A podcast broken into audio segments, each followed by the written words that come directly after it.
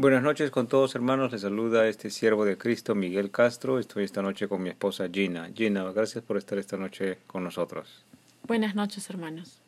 Continuamos con el Evangelio cronológico de Jesús. Esta noche Jesús enseña la parábola de la mala hierba o de la cizaña. Oremos todos juntos.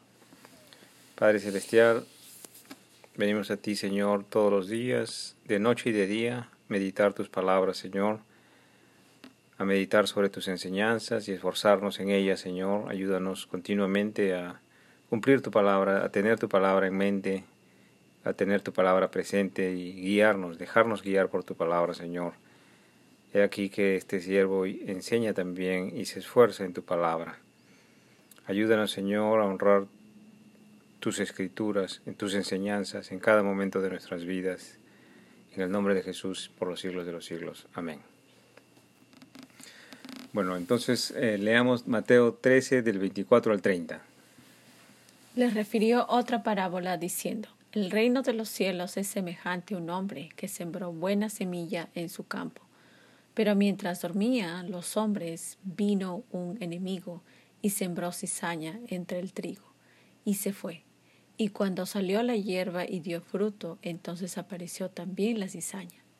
Vinieron entonces los siervos del padre de familia y le dijeron, Señor, ¿no sembraste buena semilla en tu campo? ¿De dónde pues tiene cizaña? Él les dijo, un enemigo ha hecho esto. Y los siervos le dijeron, ¿quieres pues que vayamos y la arranquemos? Él les dijo, no, no sea que al arrancar cizaña arranquéis también con ella el trigo. Dejad crecer juntamente lo uno y lo otro hasta la siega. Y al tiempo de la siega yo diré a los segadores, recoger primero la cizaña y atarla en manojos para quemarla, pero recoged el trigo en mi granero. Gloria a ti, Señor Jesús, por tu palabra. Escudriñemos juntos las escrituras verso por verso y, analicemos, por ejemplo, el primer verso dice, eh, él les refirió otra parábola diciendo, el reino de los cielos es semejante a un hombre que sembró buena semilla en su campo. Conocemos que el hombre que siembra buena semilla es Dios. Jesús es el sembrador, Dios es el sembrador. La semilla buena estuvo en el interior de Adán al principio, cuando Dios creó a Adán, Adán no tenía pecado, era santo y era buena semilla porque confiaba en la palabra de Dios y aplicaba la palabra de Dios a Adán. Eh, Adán hizo, hacía caso en el, de la palabra de Dios cuando cumplía el Génesis 2 del 16 al 17. Y mandó Jehová Dios al hombre, diciendo, De todo árbol del huerto podrás comer, mas del árbol de la ciencia del bien y del mal no comerás, porque el día que de él comieres ciertamente morirás. Gloria a Dios. Entonces, eh, Adán todavía era buena semilla porque hacía caso de la palabra de Dios, y esta palabra de Dios le había dicho que no comiera del árbol del bien y el mal.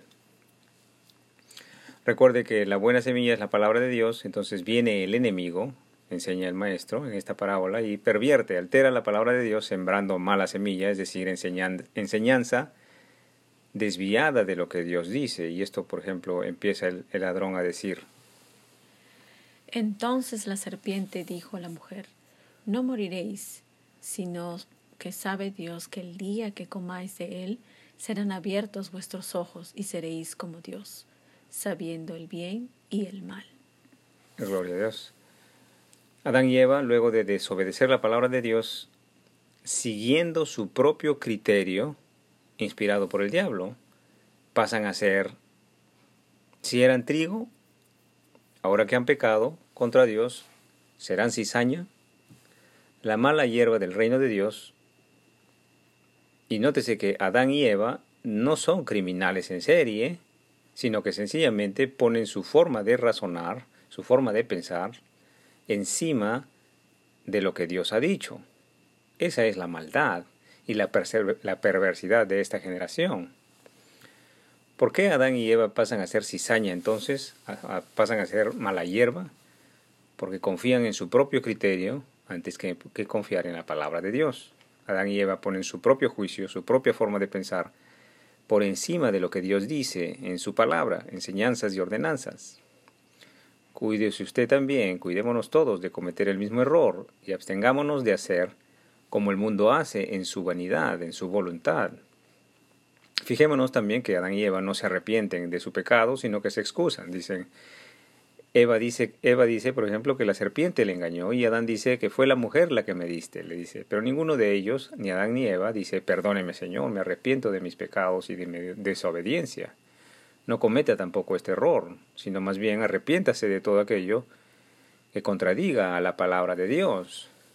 Ahora, aprendamos algo muy importante. La cizaña es una mala hierba que es bien parecida al trigo. No se puede distinguir muy bien la cizaña del trigo, sino hasta el último en donde la espiga ya tiene grano. En el mundo de hoy podemos distinguir claramente a los que no andan o a los que andan en perversos caminos, como por ejemplo los criminales, los agnósticos y los ateos y tantos otros que siguen sus propios criterios y aún niegan la existencia de Dios. Estos perdidos no serían, en mi, en mi razonamiento, no serían la cizaña porque estos serían más que más sino una hiedra venenosa que son fácilmente diferenciables del trigo. El maestro no parecería estar hablando de estos. El maestro nos advierte que para cosechar el trigo se debe esperar el tiempo de la cosecha en que la cizaña y el trigo son totalmente diferentes. Por eso es que el maestro recomienda Dejad crecer juntamente lo uno y lo otro hasta la siega, y al tiempo de la siega yo diré a los segadores, recoged primero la cizaña y atadla en manojos para quemarla, pero recoged el trigo en mi granero. Entonces, el maestro nos advierte que para cosechar el trigo se debe esperar el tiempo de cosecha en que la cizaña y el trigo son totalmente diferentes por el grano que lleva el trigo. El Maestro Jesucristo entonces nos estaría advirtiendo que habría muchos religiosos que se llamen a sí mismos cristianos, pero no llevarían el grano que le hace diferente a la cizaña, que es parecida. Preguntémonos entonces cada uno, ¿es trigo o cizaña? Por amor se lo digo para que se arrepienta como yo lo hago. Haga una prueba en casa en este mes de diciembre y deje atrás costumbres y tradiciones de este mundo y experimente lo que hay en el corazón, no solamente su corazón, sino también en el corazón de los miembros de su familia. Se lo digo por amor y no por mandamiento. Si usted dejara de celebrar el nacimiento de Jesús de la manera vana como el mundo lo celebra, ¿cómo reaccionarían los miembros de su familia? Leamos cómo enseña el Espíritu Santo a través de Santiago. Oh almas adúlteras, ¿no sabéis que la amistad del mundo es enemistad contra Dios? Cualquiera pues que quiera ser amigo del mundo se constituye enemigo de Dios. Gloria a Dios. Si usted, si usted celebrara el nacimiento de Jesús arrepintiéndose de desobedecer, la, de desobedecer la palabra de Dios, si usted celebrara, es decir, se alegrara, perdonando a quien le ha hecho daño, si usted celebrara, es decir, se alegrara del nacimiento de Jesús amando y orando por sus enemigos. Si usted se alegrara honrando las palabras de Jesús al vigilar cómo se expresa.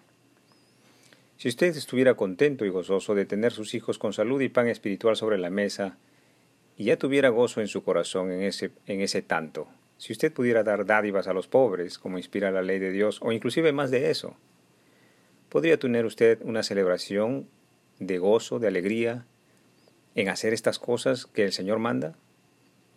Si es así, bienaventurado es porque la salvación ha llegado a casa, pero si usted o los miembros de su familia, sus niños, encuentran atado su gozo a los regalos y a los bienes, a los árboles frondosos, a estatuillas de cerámica, dígame usted, ¿será usted trigo o cizaña? Con amor se lo digo, para salvación y no para condenación. Hoy día hay hombres que practican hoy predican costumbres y tradiciones y las asocian con Jesús para justificar sus prácticas, pero preguntémonos entonces, si Jesús no enseñó por su palabra, ni sus discípulos, a regalar vanidades a los niños, ¿por qué hoy se practican estas cosas? Que tenga misericordia el Señor. Primera de Juan 2.15. No améis al mundo ni las cosas que están en el mundo. Si alguno ama al mundo, el amor del Padre no está en él.